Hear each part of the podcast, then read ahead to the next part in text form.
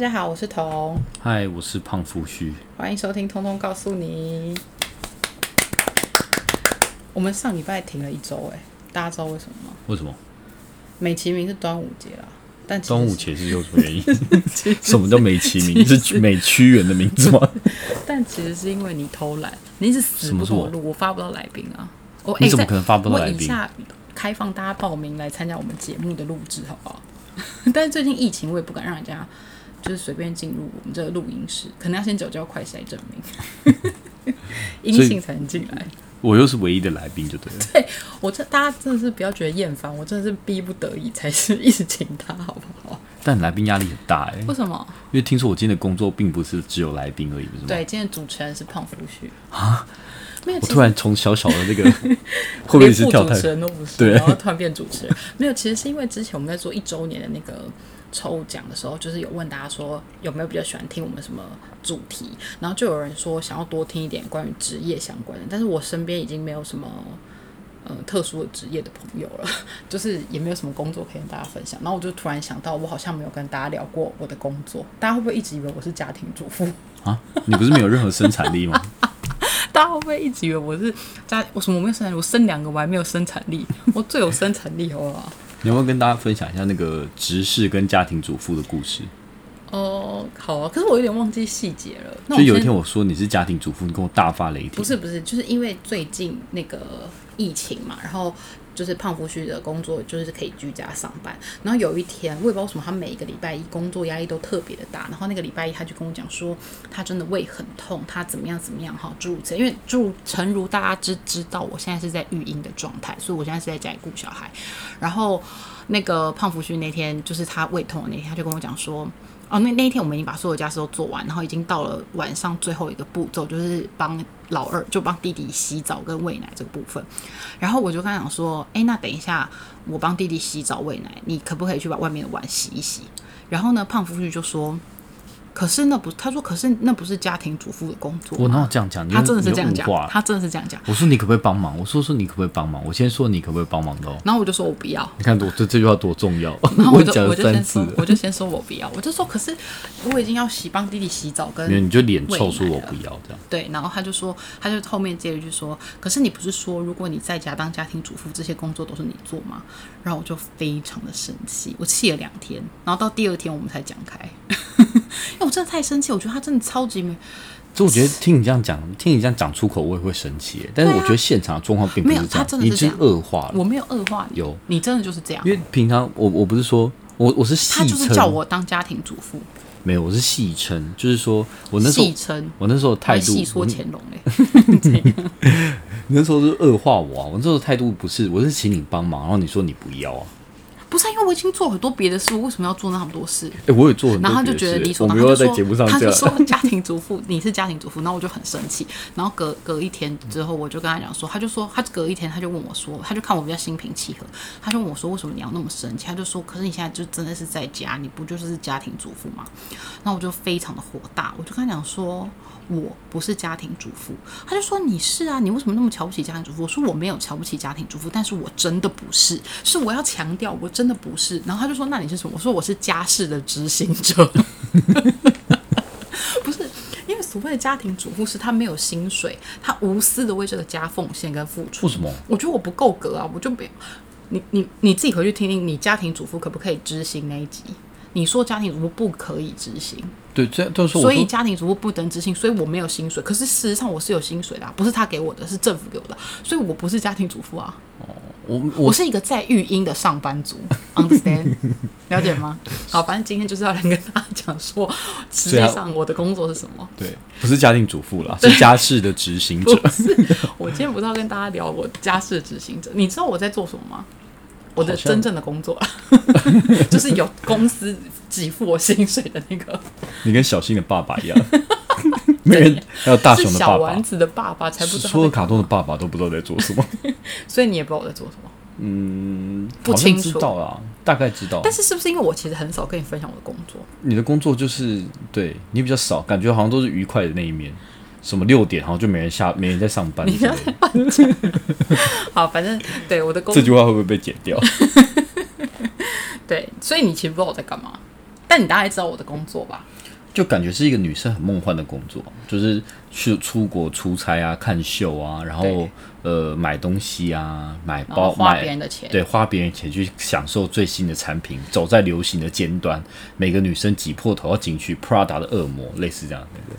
哦，我们老板真好，反正我我的工作就是服饰，应该说我的工作其实就是 buyer，就是 fashion buyer，但是我有做过不同的产品类别，我有做过美妆产品，也有做过服饰类，也有做过精品类，然后要不要给英文不好的观众解释一下？fashion buyer 也要时尚买手。哦，时时尚买手，采购，就是相关的采工作这样。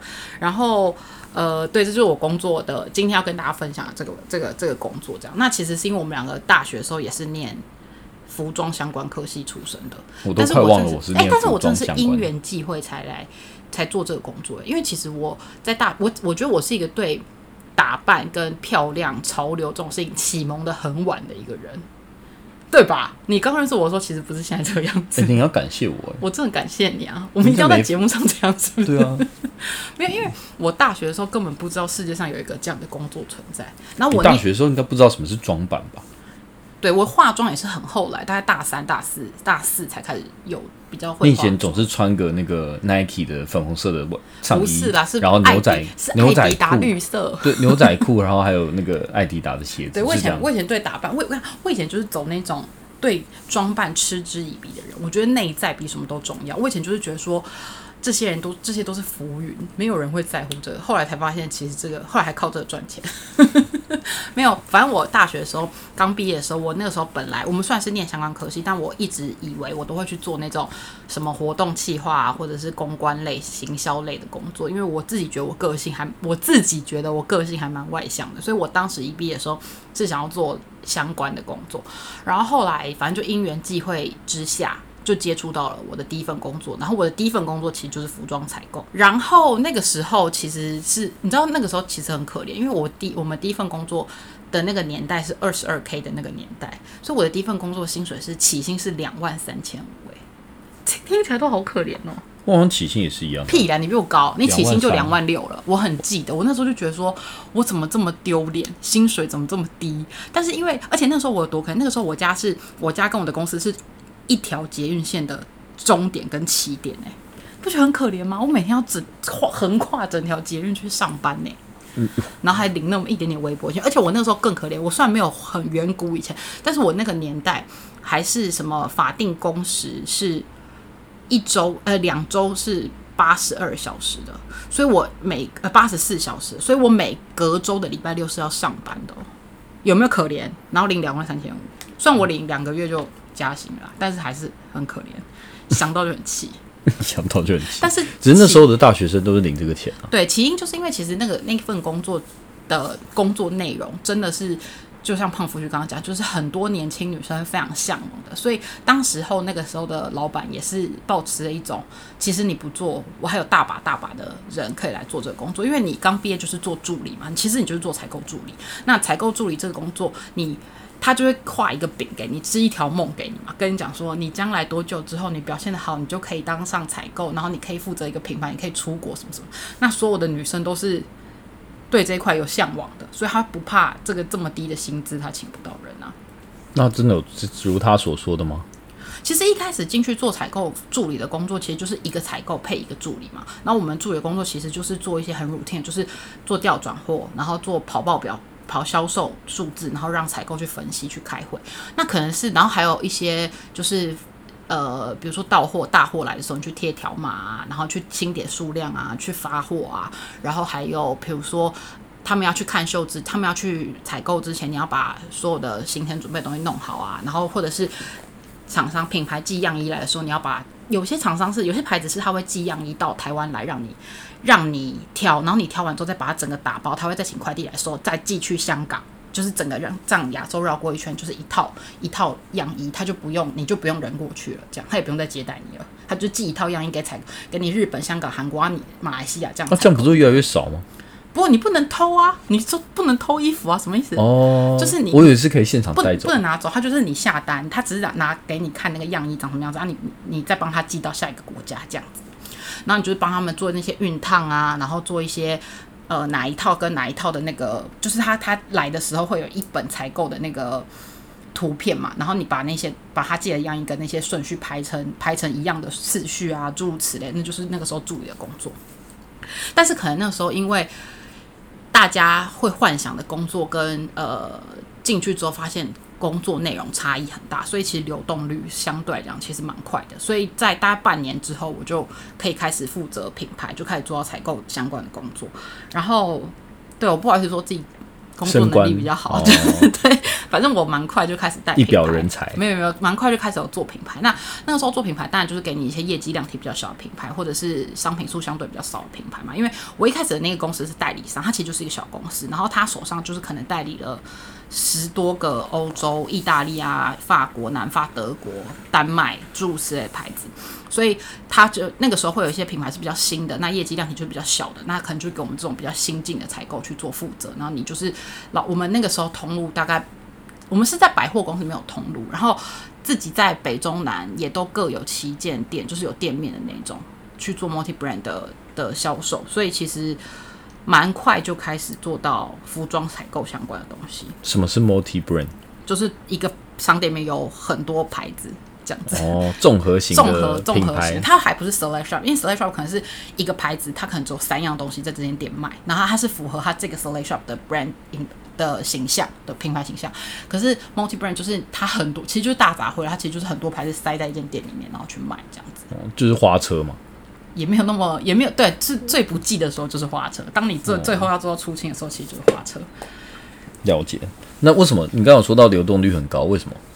因为其实就是大家对于女女生对于这个采购的幻想是什么？因为我觉得大家可能对于这个工作的幻想，就是你刚刚讲的那样，就是会觉得说，哦，我可以每天穿的很漂亮，然后我会出国看秀，我就是买买东西，然后我就是选一些我喜欢的东西，然后摆到店上，然后很漂漂亮亮。可是其实大部分的时候，我们都像女工或者是工头一样，女工吗？就是因为当你呃以之前，我觉得那个时候是小公司会有的诟病就是这样，因为人力一直在流失，或者是人员不呃各部门的人员在流动的时候，有些时候你就是要帮忙仓库的东西，帮忙物流的东西，你要做的东西很多，然后当呃你还要帮。营业员就是当他们的教育训练的机构没有这么完整的时候，你还要帮他们做品牌的 training，然后你还要去跟业绩，就是业绩不达标的时候，你也要去负责跟他们的楼管或是跟你的业务部门的主管做沟通。其实你就是一个人做所有的工作，整个品牌营业员是指站柜的吗？对，就是柜姐那、，站柜为什么没有自己的主管？他们有自己的主管，可他们的主管有时候品质也是比较参差不齐。那所以他们不一定找到他们，然后他们就会找不到他们的主管说，他们就会针对商品面的问题，他们就会来希望你给出一个负责的答案。但通常那些人都是在无理取闹，所以当你没有一个足够好的沟通技巧的时候，你很常会跟呃站柜的，就是柜姐们发生冲突。什么叫无理取闹？其实好，举例来说，这其实很简单。其实举例来说，就是我每每个品牌，它都是站在每我是这间店的 SA，我是这间店的柜姐，我希望好卖的东西都在我手上。但是当你的调转单，因为我们采购有一个很重要的工作，就是你要负责你库存的分配嘛，你负负责调转货。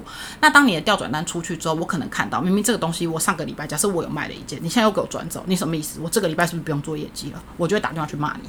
啊，这个不算无理取闹啊。可是重点是，要是我是业务我可是重点是别间别间店卖了八件，你只卖一件，我为什么不能调走？哦，那这时候怎么办？那时候你就要跟他讲啊，你就说什么别人你你就说我你什么今天店咖小啊？不是，你就说我这间店在我给你 我给你机会，我已经让你在这里卖了，比如说这个尺寸我在你这里卖了两件，在在这个礼拜让你卖了两件，可是别人店卖了八件，那我总不能我买进来我只对你这间店负责吧？那如果你可以足够说服我，或者是就是有时候会用交换条件，他就跟你讲说，那你不要调走我的店，因为我有客人客定了，我他一定会来结账，那你其他东西一定要帮我转走，就是主持人大家会有一个转换的空间，但是重点是他们会。站在，因为每间店都是为自己的业绩着想嘛，所以他们会用不同的立场去跟你吵，就是跟你呃想要沟通这件事情。可是对你来说，你是负责整个品牌的，因为比如说我买进来的东西，我周转率假设我应该周转率要有六十趴，在季末之前。可是因为我就让你们自己每间店都卡一两件，每间都卡一两件，我永远都达不到那个周转率。那我这样子倒霉的是我啊，所以你还是得想办法去说服他们啊。是每一个柜姐都会打他问的每一个，柜姐都会，还是主管会打？就是那个就是一个一家店有一个主管吧？没有，我们那个时候是分北中南各有主管，然后每个主管都会来跟你做进行这些沟通。可是重点是，有些时候主管不一定，他不一定找到他的主管。那主管都去哪？我不知道喝咖啡业务常常就是会 所以我看到那些因为我们的业务，因为我们那时候的业务都是老屁股，哦我们那时候其实有一点地位不对的，因为我们所有北中南的业务主管都是年过四十五以上的资深老油条、老屁股，可是我们整个商品部门都是小女生，所以所以我看到我去逛街看到那些站柜的都不是主管，都不是。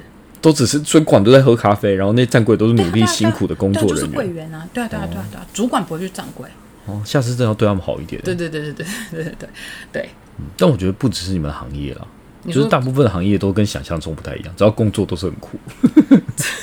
你干嘛借机抱怨？但因为我自己个人是觉得那个工作蛮有趣的、啊，所以我我是我是撑蛮久的，直到现在。所以你采购助理做多久？我大概六个月啊，我半年之后就做采购了嘛，然后到后来我在那间公司做两年半，后面最后的半年我是有就是变成是我们整个采购 team 的小组长这样子，才离职去念书的，哇，不得了，拍手拍手。也没有这样人，但是因为。但是因为那间公司真的很小，所以那个时候我们，呃，我那个时候就觉得我去念完书回来，我想换到一间比较大的公司上班。所以后来我去念完硕士回来，也就如愿进了一间比较大的公司。但那个时候做的产品类别，我一开始进我现在这间公司做的产品类别是做美妆采购，但是美妆品跟服饰又差异非常大，我觉得蛮是不一样的东西。就是呃，美妆品它比较像是，我觉得在做美妆品的采购比较像是品牌经营，就是比较像是你这个品牌交给你，然后你每个月必须对这个品牌的所有业绩、库存，然后人员，然后训练、形象、柜上的视觉陈列，所有东西行销去做一个负责。但是你真正能采购到的、接触到采购或是挑选的这些东西的时间，其实是很少的。然后做完美妆，呃，我原本在这间公司是先做美妆采购嘛，然后后来因为我自己个人生涯规划的关系，也没有，因为因为我自己觉得做过服饰跟做过美妆之后，我自己蛮清楚，因为我是一个还蛮清楚自己要什么的人，所以我就去申请转换部门，所以我就换成现在做精品采购，因为我觉得做精品就是做时尚相关的东西，对我来讲是对我来讲比较得心应手一点。因为其实做美妆，你比较大的东西是你没有选择采购的余地，因为美妆的东西是这样，就是看你那个品牌的大小。那有一些美妆品牌，它是属于三个 category 的品牌，比如说它会有 skin care，它会有保养品，它会有彩妆品，它会有香水。那它一年上新的次数可能就是六次，可能两个月一次或者五次。那这些东西你一定得买，你没有什么选择权利，你没有选选择权利说我不想要上这个新品，所以他一年进了六次新品，上上市的六个东西，就算就是改版或者什么，你就得跟着品牌的 business plan 走，你给你得跟他们的上新的路程走。所以其实你就是在消化那些库存，跟确保你的业绩能够，你的库存能够足以达到。这个业绩，或是可以产生更多更好的绩效。可是做精品或是服饰相关的，你就差异很大了，因为可能每一季厂商给你的东西，品牌给你的东西会到上千款，可能几千款，一一两千款。但是在这些款式当中，哪些东西是可以台湾市场是可以卖的，是你的你你现在你的市场的 TA 会喜欢的，然后这些东西又可以。足以呈现出来整间店的氛围的，其实是差异蛮大的。嗯，所以我自己是觉得这个东西对我来讲比较有趣啦。当然，你业绩的量体来说，美妆的美妆的量体是比较大的，但是那个叫什么毛利也比较好。可是你我自己的兴趣是在精品这边，所以我后来我又申请转到了做现在精品的采购这样子。没有，那我了解一下，就是那你了解一下，你是我主管是是？没有，你不是叫我访问你，啊这样很压力很大哎、好好好，你面试我，你面试我。哎、你就不能打随便打断我，哦我是刚上的主持人，我这样会被你打断我的节 奏所以像我现在已经忘记我要问什么。你可以，怎么样给你想一下。那那你刚才说化妆品比较像规格品哦，它不是像，它就是啊。那那你要怎么增加自己业绩？就是你说采购就是把量采进来嘛，然后品牌跟你说哦，这个有多少库存，你就采多少这样，或者下一个 focus。那这个听起来蛮简单的啊。那你做，但最难的是像你刚才说消化这些库存。那你是怎么采购的工作有要负责消化这些库存？要啊，那你是有什么样的手法呢？就是你有什么样的方式可以去？呃，好，以以美妆以以我们之前做美妆品牌来说，它可能每年会给你一些预算，做所谓他们的 marketing 的的活动。那这些活动他们就会分别在每年跟你不每年不同的月份。那这些月份它就是会所谓你在卖东西的时候，他会给营业员奖励。比如说，那当时比如说他可能要推他的新品，假设我们假设他们七月保养品要上一个全新的包装，他那旧款的东西是不是我就卖不掉了？但我旧款还有库存，但是我全部都是买断啊，品牌不可能跟你买回去嘛。那要么就是这个时候就是你要跟他谈啊，要不然就是你要把我这些全部买回去。那看你其他地方，比如说你可能新加坡九月才上新，那你这些东西是不是可以卖去拿去给新加坡卖？或者是说，那假假设这些东西不上新，那我前两档我七月知道我要上新的包装，那我是不是前两档我在做行销活动的时候，我就把这些东西拿来做可以让奖励营业员打点的东西？比如说营业员卖一个旧款包装的乳霜，我可以给他两点，那营业员是不是为了他自己的点数跟他的福利，他自己就自然而然就会去买这个？所以你要去这个，就是我觉得做美妆采购，你的库存的消化，跟你行销活动的洽谈，跟你跟厂商谈判的能力。变得比你在做服饰采购跟精品采购重要很多，因为整个业绩跟品牌的经营跟整个库存都是背在你一个人身上。那那个品牌的预算也是跟你谈的吗？你是指说下单的预算吗？不止啊，就是行销的预算下单。没有这个下单这个会跟你的老板谈，他会跟你老板谈。哦，就是这个东西我们所以在采购的阶段还不太会遇到要谈这个 marketing。对，就是跟我们的我们的预算，对对，就跟我们的那个像衣服不是衣服人那个 Prada 恶魔的老板谈。这是对对对，采购工作还有一个压力很大，这可能后面要讲到。但我现在先补充，我觉得采购工作有个压力很大，就是这个部门是一个，这个工作是一个你没有办法拉他的部门，就是你你的老板会时时刻刻用一双鹰眼盯着你。为什么？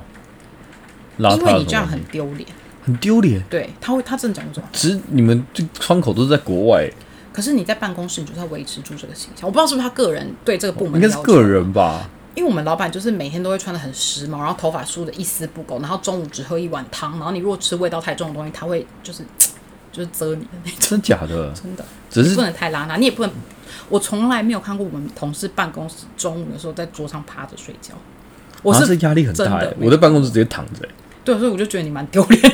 你怎么回事？我完全不能去你公司上班，不能哎。而且我们公司，那你觉得这样有是有助于你们的工作的吗？就穿的穿着下班啊？不是我说穿着不邋遢有助于，而且我们不能穿短裤。对，就是为什么？就是这这个东西有助于你们。他觉得这是专业的形象哦。他觉得说，你就你既然身在时尚的采购产业，你就是要穿着时尚。对，而且时尚的你跟厂商开会啊什么的，你就是一定要很端庄，就是要呈现出那个专业的样子，你不能就是一定要化妆。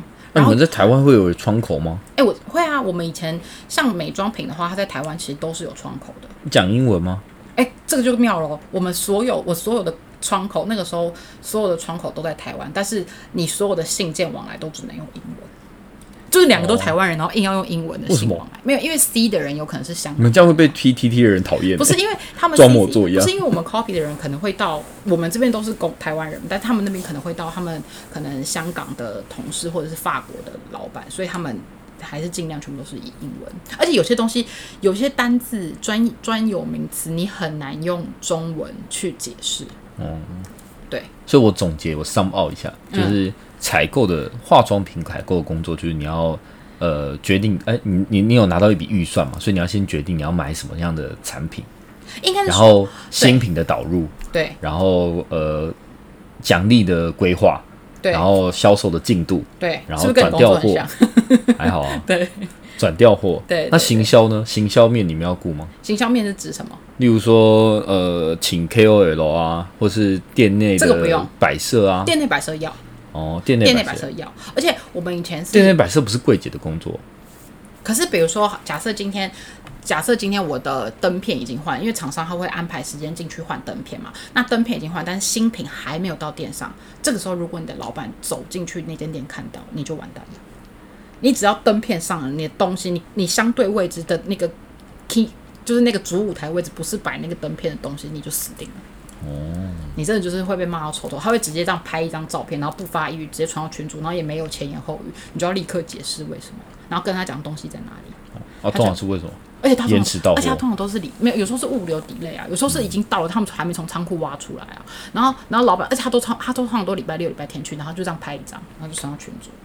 而且重点那个群主，我们整个部门十几二十个人，然后你就要在那边解释，压力超大。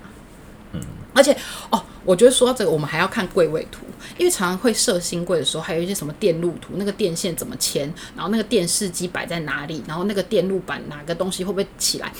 之前我们有一次要做那个活动柜，然后那个活动柜厂商的规制是，就是它这两个两个两个叫什么展示物，然后中间一条走道，然后再摆一个桌子，后面一个背板这样，然后那个我就要给老板审图，我审图我自己审，我觉得过了，我觉得规制他都符合，那我就送进去要给他盖章。然后我们老板看到那个审图，他就一看，他就他就把我叫，他就打电话说要把我叫进去，然后就把那个那个图厂上的那个柜位的草稿图，我这样丢在我面前，然后跟我讲说没有问题吗？然后就觉得人生压力真的好大哦，我就说我真的觉得没有问题。然后他就说，如果小朋友，他跟我说，因为那个展示物九十公分，他就说如果小朋友从中间穿过去，他说他的意思说中间不能留那个走道，因为如果小朋友走过去，很有可能会被展示物压到。如果真的出了什么意外，我负得起责任吗？我想说他是不是在刁难我？厂商的规则就是这样，我有什么办法？所以我后来就求那那时候已经厂商都已经道具都已经做好，我还要去求那厂商把中间那条走道封起来。哦，那你们这工作还蛮细的，是不是很难想到吧？是不是他就是这样，就是一直羞辱？所以超过一百公分小朋友就没问题，对 我就不知道。九十公分以下小朋友就有问哎，题，九十公分以下小朋友根本就不会站，好不好？想骗我，给笑哎。所以他根本就在刁难你。他又没生过小孩啊。反正哦对了，OK 我那个时候就是这个是就是做化妆品采购跟服饰精品采购比较不一样所以就还有包括行销的部分，对。可是因为那审图跟展图你哪懂啊？你连家里的电灯泡都不会换，你们要看哎什么电？我跟你讲，我们现在开新柜，我以前在做，我们以前在做，我以前在做代理商的时候，我们开新柜，所有柜位图，那个柜子几公分，然后那个灯管埋在哪里，都是我们自己看的。那你在家怎么这样？因为我工作已经太累了，你不是说工作太累？反正就是这样。然后对，然后还要监工啊。之前新柜开的时候，你还要去监工啊，去验收啊。哦，你说去柜上，啊，你们什么时候巡柜？每天、每个月，每个月？以前是对我现以前是每个月，但现在因为疫情就比较不需要那么长了。以前是每个月要巡柜。哦，所以巡柜都要干嘛？去那边雕雕那些柜姐嘛，用傲人的姿态说：“你们这个东西不行。没有没有没有，这个巡柜巡好，我现在既然都讲到巡柜，我先讲一下。像我们我们巡柜的时候，是你一定要做好万全的准备，你才能出门的。因为刚刚我刚刚有跟大家分享说，其实店上的业务他呃营业员们，他们其实就为自己业绩考量，因为那营有关他们的薪水跟奖金。奖金嘛，所以他们会非常的在乎你每一次的调转货或是新品有没有及时到他们那边，或者是货量够不够，诸如此类。可是有时候你在做销售报表的时候，那些数据就不是这样告诉你的。所以如果你没有做好功课，你就直接去询柜，你就会被他们唬得一愣一愣的。因为今天 A 点可能跟你讲说你的什么，你的裤子进的不够多；B 点跟你讲说你的裙子进的不够多；C 点跟你讲说你的衬衫进的太多。你全部都听信了，然后你下一次照他们东西配给他们，他们又不满意。所以你一定要有一个数据，让你可以跟他们据理力争。因为常常会有，比如说 A 柜的跟你讲说，哎、我觉得你裤子是进的太少了，怎么只有？因为像其实有些时候，不同的营业员在不同的柜点，他给出在同一个柜点，他给出的答案也会不一样。比如说像刚刚我们讲说 A 柜点可能觉得你裤子进太少，那可能是 maybe 是这个营业员他很会卖裤子，所以他会觉得你裤子进的不够多，所以导致他流失他的业绩。可是 maybe 今天你下个礼拜换你另外一个营业员在同一个柜点，他就会跟你讲说你裤子进太多了。所以其实你还是每一次去巡柜之前，都要必须先把各点的销售状况摸清楚，然后你才有办法。那采购的，你觉得最主要的工作，例如说你刚刚巡柜，可能是你工作一小部分嘛？你觉得最主要的工作内容是什么？我觉得分成两个部分，一个就是大家可能看到比较开心的部分，就是所谓光鲜亮丽的部分，就是出国订货啊，然后采呃去去出差啊。我觉得这真的是很小很小，然后然后去看展啊，去引进新的品牌啊，这真的是很小很小的一个部分。真的有出国出差哦？什么意思？你没有跟我交往？我以为是假的，我以为 都是去你外面鬼混，然后去住饭店。所以你是真的像那个 Prada 的恶魔这样，就是穿着西装笔挺，然后或者是光鲜亮，然后走进那个修润里面，然后会有 model 在一个一个走出来给你这样子过目，然后你就是戴戴一副眼镜，然后推一下眼镜，然后说 勾选说这个东西我要我要这没有。好，应该是说，像之前刚毕业的时候，在那个代小公司在代理商的时候，呃，比较常会有，就是那个时候蛮常出国机会，因为那个时候我们是做代理商嘛，所以其实我们老板一直有在找新的牌子，所以他除了一年两次，可能二月、七月，通常是二月跟七月是采购季，但看牌子，有些牌子它比较不是那么。走在那么快的牌的的品牌的话，它可能未必是三月、八月或者是四月、九月不一定，但可能通常都集中在这两个时段。那一年就会有两次采购时间。那这两次的时间，通常为了你要联络跟厂商的感情，因为我们跟品牌可能一一年就见一两次面而已，就是我们去或者他们来巡柜的时候，所以其实很少可以联络到真的联络，就是面对面的联络到感情。所以通常我们每年去的时候，这两个时间会去，然后再加那个时候是因为我们。公司还有在一直在引进一些新的小的牌子进来，所以他会想去看欧洲的那些所谓呃服装品牌的展会。那那些展会每个地方不一定有，我们去过德国，去过丹麦，去过意大利，去过法国，就是看那个展会不不同的时间会有不同的欧洲那边的比较小众品牌去参展，然后我们就会安排那个时间跟我们的采购旅程串在一起去，所以那个时候。那一年，后来那一年，我大概陆续去了四五次。那也有一些牌子是它在比较大的牌子，它可能虽然是欧洲的牌子，可是它在亚太地区有比较多店，所以有比较多代理商，所以它会在广州或者香港安排一个基地，那你就可以在那边去看秀，这样或者看秀。哇，一年去四五次，那蛮多的。那一次去大概多久？通常会行程会很紧凑，就是排在七天到十天以内。如果有看展，通常会拉到十天，因为像我们之前有一次，就是从我们直接飞柏林，然后一路从柏林到就是呃杜塞道夫，然后再下来到南法，再到意大利，再最后到西西里那边，然后再回从那边回来，这样就要十天。哦，那是爽快的那种度假的那种感觉。我觉得那个时候那个工作让我学到一个很大的。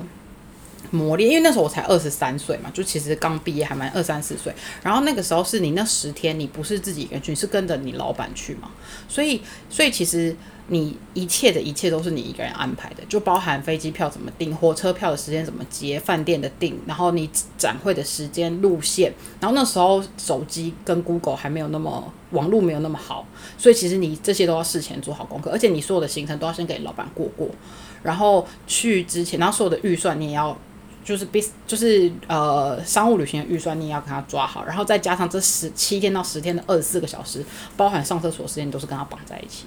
哦，那感觉蛮烦的，就蛮痛苦的。可是你就是要安排，而且像老板他们就是只记得重点的时间，他也不会重点的事情，他他不会跟你记说我现在几点要去哪，他就只会问你说我们下一站是哪里，等下火车几点几分，几点会到哪个月台，就是他就只会给你，所以你要立刻可以反应出来。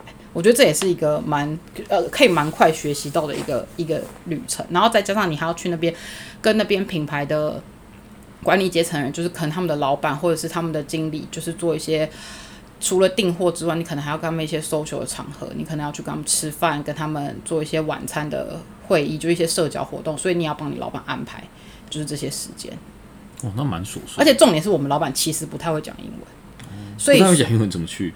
他就是可以，因为对方可能是意大利人，所以他比可以跟他比，他可以简单的单字他会讲，但是所有长的沟通就是必须要靠你。哦，是哦，那么特别。你说比手画脚嘛？你刚才想说比手，他真的是比手。他比如说像，他还蛮蛮有蛮有，他很他很勇敢。我觉得我的老板就真的很厉害，但他就是英文不太好，然后他就是会希望你，你还要身兼翻译、导游、翻译，然后随行官，然后保姆，就所有都是你一个人的工作。然后包含其实去之前下单的那些工作，你知道现在像我们以前去意大利买的时候，因为那时候是服装品牌嘛，所以所有的尺寸你自己要抓，然后比例，然后现场多少颜色，有时候一款 T 恤可能有二三十种颜色，你。怎么下？然后你选了哪些？你第一张出单交出去的时候，就是第一张 first order 交出去的时候，也是通常他会希望在 show 里面完成。然后你后来回去，你当然可以做一些修改，但是 maybe 金额或者是款式上，就不能做太大幅度的删减跟调整。所以其实当下会决定蛮多事情的。我觉得出差的工作强度跟密集度是蛮高的。但是这一年真的就是不多时间，可能加起来 maybe 没有一个月。你说这是小公司的嘛，对不对？这是我那个时候在小公司，那因为大公司还是会要求英文的能力，对不对？什么意思？我们小公司那个时候有要求英文能力啊，因为他不会讲。老板本身不会英文，他不会讲，但是他你要会讲，不然你要怎么沟通？因为你所有的信件都是用英文啊。对，所以就是这个工作还是很需要英文的能力。对，我觉得语言能力还蛮重要，而且如果你会一些别的，比如说你印证的牌子是日本牌子或者是法国牌子，你会当地语言一定更好，一定更加分。就是英文是基本，了解。那这这两年因为疫情，所以通常采呃订货跟采购都是线上。我觉得线上更有趣的是，你只能看到，就是他们 present 给你的就是一个蓝图，他们不会给你一个很明确，你摸不到那个布料，然后你也不知道那个东西到底实际上长什么样子。像这两季订货，我很长，比较不是那么大的季节的时候，比如说因为一年会订四次货嘛，然后有时候只是比较小的 season 的时候，可能女装的 season 大季可能是在。呃，春跟呃，可能是在夏跟冬，或者是秋跟冬。那比较小的季节，它 collection 没有那么多的时候，它有时候来的东西，他们也没有准备的那么 well prepared。他们有时候来的东西只是一些 sketch 或是一些布料的描述，甚至没有给你布料，然后他也不是给你照片，没有实穿照，他就是一些素描图，然后给你，然后叫你下单。那么扯？对啊，所以你要想象。通常如果是这样，感觉很像惊喜包诶，没有通常订了一堆货来完全不不一样。因为我自己，我自己呃。就做久了，你会有一个逻辑，是你我我自己以前会去翻，我会去翻前两季类似款式，我们有没有订过？那如果我们有订过，实体照在我店上大概是长什么样子？它的长度大概到哪里？然后它的材质的描述，我会去翻找之前有没有类似的，就是我可以大概想象的出来，那个材质坐在这个版型上面会大概长什么样子？就是差呃八九不离十，差不了太多。但是我们还蛮常疫情这一两年还蛮尝试用这种方式在订货的，尤其是男生的衣服。其实男生的衣服更痛苦，因为男生的衬衫有时候一来呢，它就是两大页，全部都是同样款式，然后它的布料有甚至有些还没有涂，它就是跟你描述说蓝色方格。蓝色方格什么？然后或者是蓝色方格夹杂绿色，然后就用英文这样讲，然后但是他就是这样跟你讲，没有图，没有图，就这个文字。对，他有时候甚至判断，你就是要自己去，你就要自己找。他有时候会有，因为像厂商他会有一个，这太细，但是他厂商会有一个，有些是 carry over 的款式，你可以回溯到之前它有相同的货号，你可以去做比对，但有些比不到，因为他甚至厂商那边也会可能改货号，所以其实很多东西就是看你这个牌子做多久，然后你自己经验的累积啦。哦。但是这个就是工作里面很小的一个环节，就是比较呃怎么说，出出国更出国赚更少，出国可能 maybe 一个月而已，加起来大部分的时间其实就是转就是下单转调货，下单调转货做业绩报表、业绩分析，然后做采购计划。采购计划就是我们所谓的 open to buy，然后你就是你要以前像在像我在做化妆品的时候，那个时候的采购金额，每季的采购金额是老板给你的。比如说我身上有五个牌子，老板会分别给你这五个牌子不同的采购金额，你要去针对他分配给你那个钱去跟他 report，你觉得你需不需要这么多？因为你如果拿了他这么多钱，你的业绩就要做到相对应的数比例嘛。但是你如果做不到那么多，为什么？好，那如果你需要更多钱，因为有有些可能你明年的厂商给你的 business business plan 是更多新品上市的计划，你但是你钱却只有他只分给你。比如说五百万美金，但其实你需要更多，你没有去跟他要，你到死到临头，就是新品要上市，你再去跟他要，你就会被他臭骂一顿，因为他就会觉得你根本一点采购 sense 都没有，你怎么可以现在才跟我来要钱？那请问我跟老板要吗？我现在去跟我老板讲说，你请你再给我五十万美金，我要多买这个新品嘛。所以就是这个东西也占一个在我们工作蛮大的一个比重，然后。但是如果后像是我后来做服务，就是做精品这边的时候，你所有的采购每一季的采购金额是你自己去做出来，然后去跟你的老板讨论说你需要这么多钱。那每一个像我们我的我现在的主管，他手上可能 maybe 带整个美国 team，所以整个美国 team 他 maybe 有二三十个牌子在他手上，他自己就会有一个大包的金额，就是我这一次美国线我这一包可能是这一季我要六六呃假设一千万美金，我去跟我的老板谈，那这一千万他会在。跟跟每一个不同的采购负责品牌采购去对说这些钱你们 O OK 够不够这样子？是以一一年来计算？通精品不是精品，通常是以一季来计算，我每一季都要做，对，三个月一次。好，那因为这其实做给想要哎，这这只是做给想要进入你产业的，还是想要理解这个产业在干嘛？我想要做给你听的，因为你就不了解我。我了解你工作干嘛？我应该了解你的，例如说个性啊、三围啊之类的吧。三围什么？我了解工作都要干嘛？好了，反正就是那好了。那总结来说，我哎不是总结，我想知道说，你觉得做采购这份工作，你觉得最重要的能力要具备哪些？其实我觉得蛮多的。我觉得语言能力一定要，基础一定要。我觉得语言能力真一定要，因为基本上如果你是做比较所谓就是。不是说什么做一些很很比较传统的采购，你真的是做所谓就是化妆品、美就是美妆或者是服饰精品相关的，基本上我们的窗口都是国外比较多，所以你英文能力一定要有一定的可以谈判的状态，然后再来是我觉得数字逻辑要好。其实我也有一些同事数字逻辑不是很好，可是他的工作起来就会蛮辛苦。你说数字逻辑哦，就为要计算报表周转那些是吗？我觉得报表周转是一回事，因为那个其实公式你熟悉 Excel，其实你做得出来。可是当有时候你在谈判的一些呃工具上，你可能你不会知道每一个数字背后代表的意义的时候，你会花很多时间去去在上面钻研，但你就会很痛苦。哦，然后再来，我觉得沟通能力很重要，因为我觉得采购真的是一个里外不是人的工作。因为你的老板觉得他给你钱，你去买了这些东西来，所以你就应该要为我的公司创造最大的利益跟价值。所以这是他们对你的期望。可是你的营业单位会希望你给他的东西都是好卖的，他会觉得你如果给他的子弹不够，他做不出那些业绩是你的错。你如果卖不到这些，然后公司会觉得，如果你卖你买了这些东西啊，你卖不出去也是你的错。但是针对品牌，品牌觉得我这一季主推的东西是这两个系列，可是因为你你可能 maybe 你考量台湾市场没有那么大，或者是没有那么好卖，你不跟着我品牌的经营方针走，对品牌来说你也很品牌也很痛苦，所以对品牌来说这也是一个，就是你你要你这个角色就得去符合每一个每个不同的窗口的他们的炮弹都会指向你，因为你就是唯一的窗口。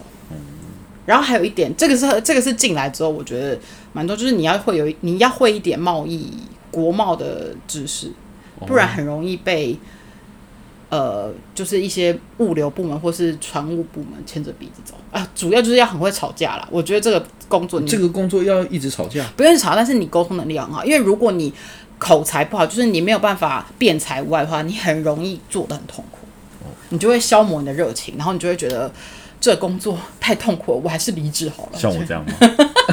就有这样的心情，但是消磨热情。我出生就没什么热情。所以所以我觉得这个还蛮重要的。哦，那你对于想要进入这个产业的新鲜人，或者想要临中途转职虚拟产业的人，你要什么建议吗？他们应该往哪里地方进修？没有什么？建议啊，没有什么建议，就是都可以试试看啊。我觉得你我我觉得你这个产业能力要求其实蛮高的，因为你你你你的一零四都是被猎人头公司找的耶。哦对，对啊，我后来才发现好像所以表示这个产业其实要求很高吧？我觉得采购要做的好不容易，我只能这么说。我觉得，因为我觉得我现在也不是，我仔细算算，我在这个工作，我真正工作时间也不过就是五六年嘛，所以其实不算是非常资深业内人士，所以我也没有办法跟大家 讲的太太那个。但是我看我的老板，或是我的主管，或是我觉得很厉害的前辈们，我觉得要把这个工作做到会让人家觉得好，很不容易。因为我觉得，就像我刚刚讲的，这个工作是一个有点像是四四，你要满足很多各方各面要求的一个工作。所以，如果你能让 operation team 的人，或是你的老板，或是你的厂商都觉得你是一个很棒的窗口，或是一个很棒的 buyer，是一件很不容易的事情。所以，这当中可能就是你要具备的条件很多，或者专业知识很多，才比较容易会达到那样的效果。哦，然后刚刚我还忘了讲，我觉得还有采购还有要具备一个能力也蛮重要，但仅限于呃服装相关行业，我觉得美感很重要。美感，嗯，啊因为、这个很难培养。因为我觉得像我刚刚有讲，一个品牌它在每一季出的款式上，可能 maybe 有一千几百款到一两千款都有可能，就是看品牌的大小或是那个 season 的大小。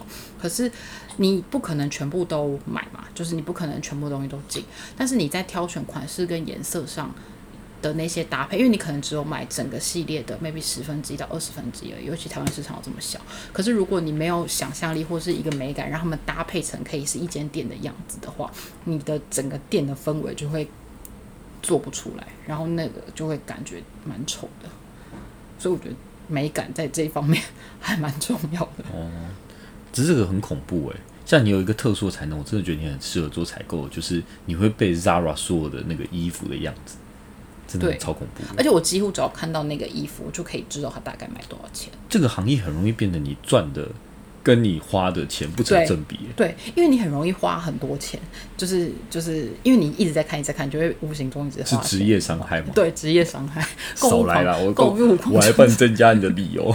购物狂就是我那们这个工作最重要的附带的职业伤害。那最重要来了，这个这个这个职业的年薪，你觉得大概可以抓多少区间？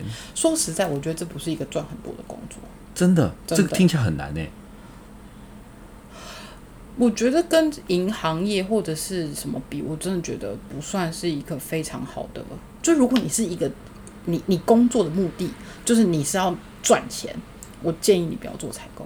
但是主主管年薪百万应该是有的吧？应该有，一定有啦。主管年薪百万是一定有，所以还是有前景的。这个我只能说这个工作，呃，但是头很少啊，哦，那个位置很少啊。我刚刚听到你美，你现在是一个大公司嘛，但你美国市场就一个头，对啊，美国市场一个头，欧洲市场一个头，然后。对，就是就是，反正人很，反正就是那个缺很少啊。我真的然后就主管可以到百万。嗯基本上资深采购应该就有百万了吧。哦，对，就是看每个公司给的配不一样，但是我觉得目前听起来，你如果有资历一点的话，呃，加上奖金什么的，要百万应该是不会太难。只是说你多久可以爬到那个资资深的位置？有些人可能花十年，有些人可能十五年，然后有些人可所以看你觉得你的定义，觉得赚的多是跟同龄同年龄的人比，还是同产业的人比啊？我觉得不太一定。嗯，但是我是建议，如果是赚钱为导向，采购不是一个。很准，因为你会花很多钱，就像他讲，职业伤害真的很大，因为你就是一直，个人吧。